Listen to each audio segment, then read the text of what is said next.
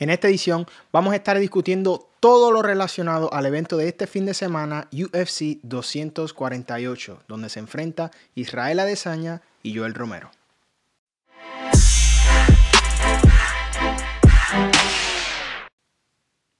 Sean todos bienvenidos nuevamente, yo soy Eric Alexander y esto es Liga Combate. Como siempre quiero invitarles a todos a que se suscriban a nuestro canal, compartan este video con todas las personas que lo puedan disfrutar y se suscriban a cualquier plataforma en la que nos estén escuchando en formato podcast. En esta edición vamos a estar hablando sobre todo lo, todo lo relacionado al UFC 248 Adesanya Romero. Este próximo sábado desde Las Vegas, Nevada, un gran evento estelar, un gran combate semi-estelar. Pero antes de entrar a eso quería tocar unos temitas. Hoy se hizo público que Ryan Hall, de quien estuve hablando hace unas semanas, por fin concretó un combate ante Ricardo Lamas. Va a ser obviamente en el peso pluma 145 libras el 2 de mayo. Excelente combate, me alegro mucho por Ryan Hall, quien ha tenido muchos problemas para conseguir oponentes en las últimas semanas. Va a estar enfrentando a un Ricardo Lamas con mucha experiencia, que ha enfrentado lo mejor que tiene en las 145. Y ahí vamos a poder saber si, si Ryan Hall es tan bueno como esperamos de él, ¿no? Sabemos que es un maestro de los leg locks, es por lo que se dio a conocer en el UFC y por eso se le ha hecho tan difícil concretar combates con con oponentes de renombre, porque nadie, nadie encuentra el lado positivo de enfrentarlo, ¿no? Porque es mucho riesgo en el combate y poca recompensa en lo que hace para ti su, su marca. El 2 de mayo, Ricardo Lamas, Ryan Hall, excelente combate, lo vamos a estar analizando pronto.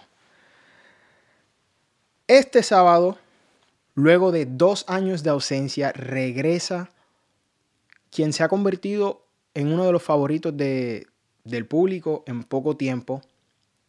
Y estoy hablando de Sugar Sean O'Malley.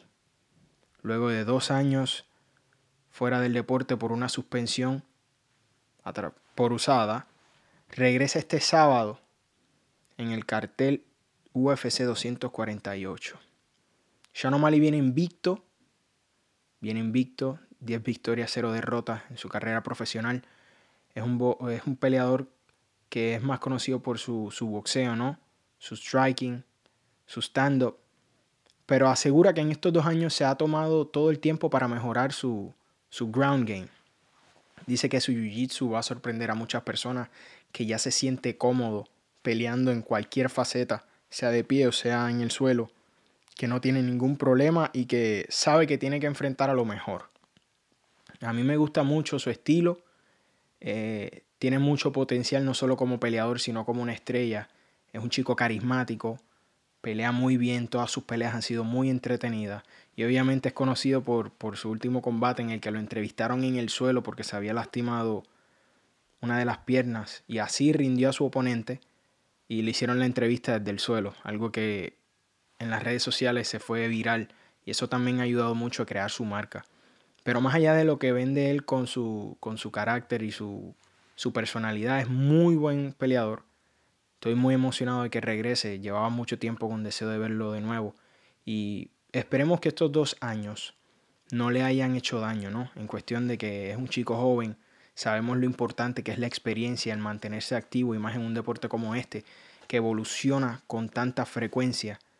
Esperemos que esos dos años los haya sabido aprovechar, según él, él ha estado muy dedicado. Sí ha sido honesto en que debido a lo que le sucedió tiene un poco de miedo y dice que hasta que no se suba al octágono, ahí, no estás, ahí va a estar seguro que el combate va.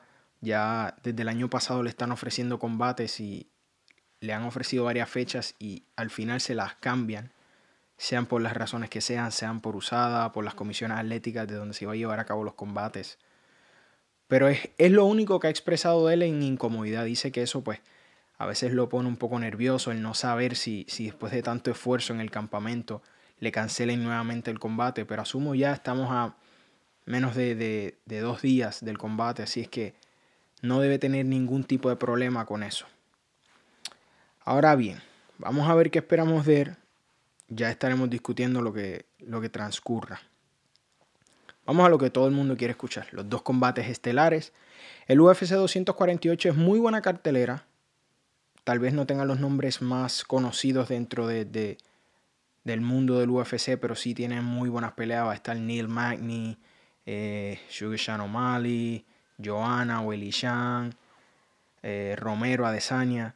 Así es que es un, es un, cartel que muchas personas han esperado por, por mucho tiempo desde que se anunció.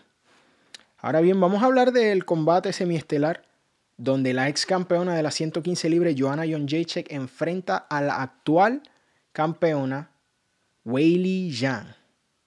Weili Zhang, eh, la primera campeona de origen chino, sea varón o hembra. El UFC nunca había tenido un campeón nacido en China, ni varón ni hembra, convirtiéndose ella en la primera en hacerlo.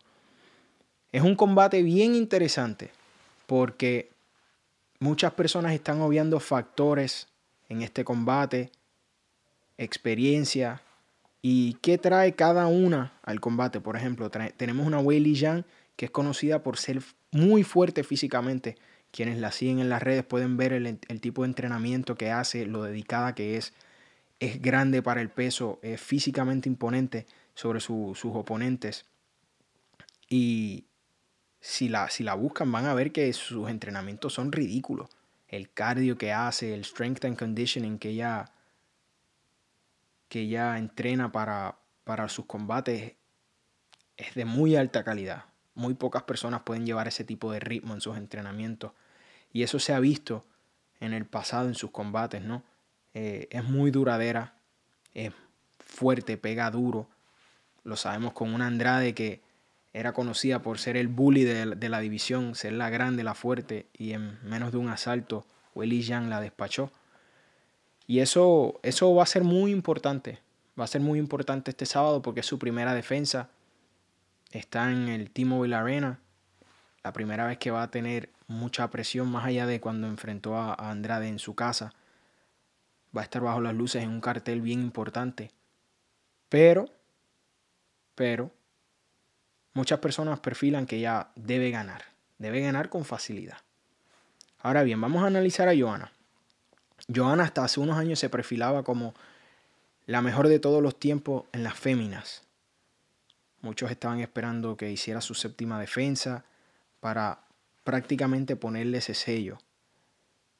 En ese momento enfrentó a Rose Namayunas, quien detuvo ese tren por completo detuvo ese tren por completo y nos enseñó cosas que no sabíamos de Joana. Vimos como una peleadora que utiliza bien la distancia y cuenta con mejores cualidades como boxeadora y defensiva. Le daba muchos problemas a Joana, algo a lo que no estábamos acostumbrados. Joana, múltiples veces campeona mundial en kickboxing, trajo toda esa experiencia, su agresividad y prácticamente había dominado por mucho tiempo las 115 libras hasta que se enfrentó a Rose. Luego de dos combates en los que sale perdiendo con Rose, decide subir de división porque comienza a decir que se le dificulta demasiado hacer las 115 libras.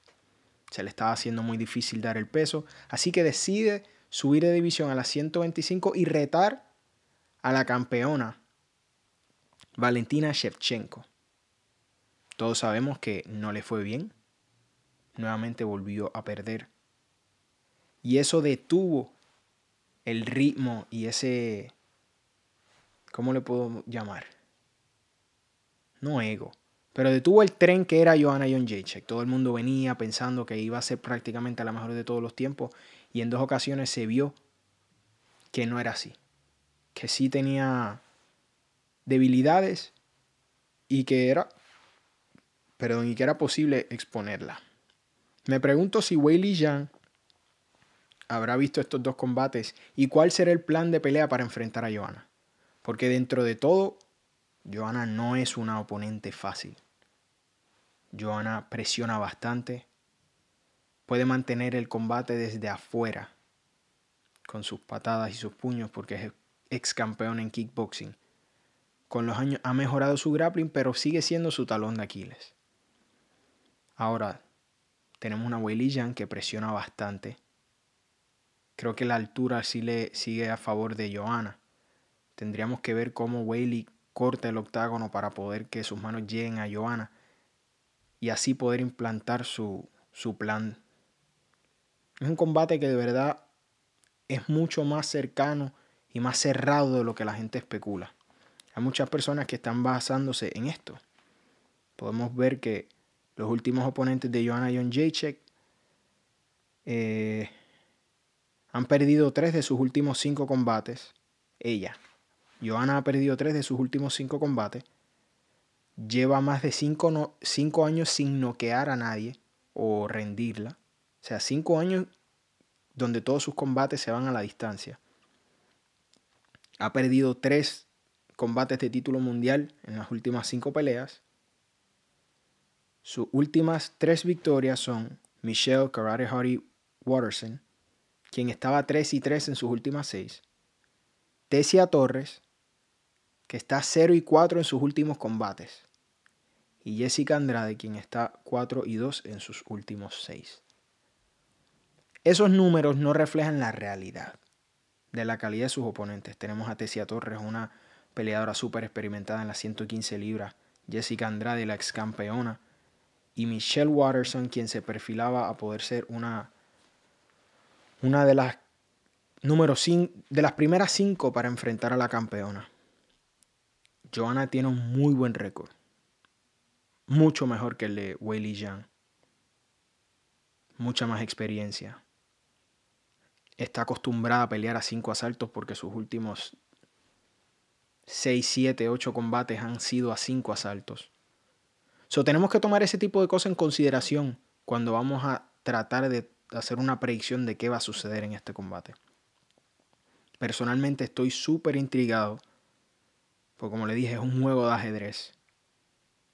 Pero pienso que el factor que Johanna siga insistiendo en pelear en la 115 le cuesta un poco dar el peso. Sabemos que ella tiene implante de seno, que eso también le dificulta un poco el, el, dar el peso, porque tiene que bajar esa, creo que es alrededor de libra, tal vez una libra, una libra y media entre los dos implantes. So, eso es peso extra que ella tiene que cortar que antes no lo hacía. Eso le cuesta un poco más. Ella dice que ha arreglado su nutrición, que su nutricionista la tiene en el peso indicado y que el, el corte de peso debe ser relativamente fácil, eso lo veremos el viernes. Yo sí pienso que el perder tanto peso le va a afectar y posiblemente en cinco asaltos veamos a Weili Yang reteniendo su título. Es lo que yo especulo, pero es un combate cerrado, así es que todo puede suceder. Vamos a entrar de lleno al combate que todos esperan. Israel Adesanya contra Joel Romero el cuco de las 185 libras y el actual campeón. Qué combate. Qué combate nos espera el sábado. ¿Por qué? Por dos cosas. Sabemos que Joel Romero es un animal, es conocido por ser muy agresivo, ser un finisher. Es conocido por acabar las peleas de manera devastadora. Le pasa por encima a sus oponentes con relativa facilidad, con relativa facilidad. Y tenemos un Israel Adesanya que está abriendo su camino y quiere convertirse en uno de los mejores. Y se, haciendo eco de sus palabras, para él considerarse el mejor, él tiene que vencer a Joel Romero. Bravo Israel. Bravo por enfrentar a la persona que nadie quiere enfrentar. Muchos peleadores abiertamente han dicho que no tienen ningún tipo de interés en enfrentar a Joel Romero. Sé que últimamente quien hacen eco de eso es de Darren Till, aunque yo pienso que en el momento en que le ofrezcan el combate él sí lo tomaría, porque lo hace más en modo de chiste. Pero sí sabemos que Joel Romero es evadido por muchos peleadores. Hay muchos asteriscos en este combate. Joel Romero ha tenido dos oportunidades titulares. En las dos ocasiones no ha dado el peso. Israel Adesanya abiertamente dijo que si él no da el peso, él no va a pelear que lo dudo, pero no sabemos. Joel Romero es conocido por tener un poder devastador. Es muy creativo en el octágono y sobre todo es un luchador de clase mundial. Luchador de clase mundial. En el stand-up, obviamente, creo que Adesanya tiene el advantage. Es mucho más creativo, es más alto, cuenta con mejor alcance. Y le puede complicar mucho la pelea a Joel Romero. Lo que todos estamos interesados en saber es cómo va a reaccionar Israel cuando Joel Romero trate de tirarlo al piso. ¿Cómo se va a comportar? ¿Está verdaderamente preparado para cinco asaltos con Joel? Joel es un peleador, en mi opinión, de tres asaltos y medio. Te da tres asaltos en los que es sumamente peligroso. Con cualquier golpe te puede acabar la noche. Pero luego de esos tres asaltos, su ritmo baja considerablemente. Es grande, es bien musculoso. Y sabemos que eso en un combate largo se convierte en algo negativo. Oxigenar tanto músculo le cuesta, haciendo que te canses con más facilidad y tardes más en recuperar. Eso siempre va a ser un factor en los combates donde Joel Romero esté envuelto. Porque sabemos que él pasa mucho trabajo. Mucho trabajo para tratar de hacer las 185 libras. Demasiado. Ahí es donde Israel ha demostrado, como lo hizo con, con Kelvin Gastelum, que hasta el último asalto sigue siendo peligroso. Sigue siendo muy peligroso y hay que respetar todo. Israel Adesanya, la, la única vez que lo han noqueado fue en el kickboxing, hace varios años atrás. Creo que fue Alex Pereira quien lo noqueó. Desde que entró al UFC, se ha visto muy bien. Su desarrollo fue rápido, pero fue de la mejor manera. Él enfrentó los oponentes que tenía que enfrentar en el momento indicado para desarrollarse como peleador y subir su marca. Sabemos que Israel se perfila a ser quien tome la batuta el día en que Conor enganche los guantes. Su carisma, la gente lo adora, es un peleador muy querido y sobre todo es entretenido. A la gente le gusta verlo porque sabemos que cuando Israel va a pelear va a ser un combate entretenido. Siento que respeta muy poco el poder de las manos de Israel. Tomemos en cuenta que Joel Romero enfrentó en dos ocasiones a Robert Whittaker. Nunca lo noqueó, lo lastimó lo puso en muy malas condiciones, pero nunca lo pudo noquear. Israel Adesanya en dos asaltos lo noqueó. Y en el primero lo salvó la campana. Israel Adesanya es como un francotirador dentro de ese octágono. No tira golpes sin propósito. Y es muy acertado en el momento de conectar con poder. Joel Romero se cansa con facilidad. Y también lo hemos visto tambalear cuando ya su, ya su físico no está en el 100%, cuando ya está cansado, yo diría que es posible que Israel Adesanya lo pueda noquear. Pero de igual manera, a Israel también lo pueden noquear. Entonces, eso es lo que tiene a todo el mundo tan intrigado. Mis respetos, como dije, a Israel por querer enfrentar a una persona que no tenía que enfrentar, porque viene de derrotas. Muchas personas están de acuerdo en que no merecía la oportunidad titular, aunque su último combate ante Robert Whittaker fue controversial. Fue controversial, muchas personas piensan que sí pudo haber ganado el título. Su combate entre Paulo Costa fue lo mismo. Fue una decisión controversial en la que muchos vieron a Joel Romero ganar, pero los jueces vieron a Paulo Costa ganar. Entonces, eso fue lo que jugó a favor de Joel el factor de que sus dos, últimas, sus dos últimas derrotas han sido controversiales, no a todo el mundo le molesta. Pero es curioso que a muchas personas le molestaba que le dieran su oportunidad titular porque venía de dos derrotas, pero la gran mayoría está emocionada por el combate. Y le soy sincero, es mejor que Israel enfrentara a, Joel Romero en este momento. ¿Por qué? Porque Joel Romero es más conocido que Pablo Costa a pesar de que Pablo Costa le, haya ganado, el Romero también es un peleador carismático, ¿no? Eh, a la gente le encanta escucharlo hablar por todas las cosas que dice cuando agarra el micrófono, por cómo mastica el inglés y las cosas que dice en español y el famoso I love you, I love you boy. Entonces siento que para ayudar a Israel, este era el mejor combate.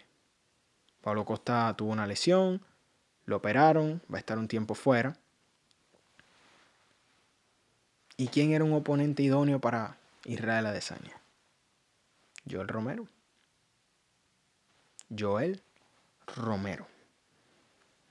Las fortalezas de Joel Romero, su lucha, su poder, su explosividad. Vimos cómo noqueó a Chris Wyman con un rodillazo. Tira codazos, tira, lo hace de todo. Y es muy explosivo, es lo que estaba haciendo énfasis. En los primeros tres asaltos, Joel Romero es demasiado peligroso, porque es muy explosivo e impredecible. Pero Israel Adesanya es de las mejores personas haciendo ajustes en tiempo real dentro del octágono. Y esa es la intriga. ¿Cuán rápido podrá Easy ajustarse al estilo de Joel Romero? Y ser lo suficientemente cuidadoso y no cometer ese error que le puede costar la noche y su título. Porque seamos honestos, la mayoría de la gente está apostando en que Israel va a ganar de esa manera seguir desarrollándolo como la próxima estrella y posiblemente enfrentarlo eventualmente con John Jones, en lo que podría ser la pelea más grande de todos los tiempos en el MMA. Pero ¿y si, y si Joel Romero gana el combate? Si Joel Romero gana ese combate, la división va a quedar en, un en una posición extraña porque nadie esperaba un Romero ganar. Entonces viene de perder con Whitaker, viene de perder con Paulo Costa, que son prácticamente el número uno y el número dos. Son combates que la gente no está tan interesada en ver. Tal vez la gente quiera ver un Joel Romero Paulo Costa 2 por lo controversial de la decisión, pero ya vimos a Robert Whitaker y a Joel Romero enfrentarse en dos ocasiones y les hizo totalmente sincero cuando le digo que no tengo interés de verlo pelear una tercera. Entonces el UFC tiene que estar con los dedos así cruzaditos, esperando que Israel pueda hacer su trabajo y de esa manera seguir el plan que han diseñado, que seguir desarrollando la próxima estrella del UFC. Me interesaría saber qué opinan ustedes sobre este combate. Un combate cerrado entre posiblemente uno de los mejores strikers que tiene ahora mismo el UFC, con uno de los mejores luchadores que también es de los mejores strikers. ¿Quién tiene, quién tiene el advantage? Yo se lo doy a Easy por, el simple y por la simple y sencilla razón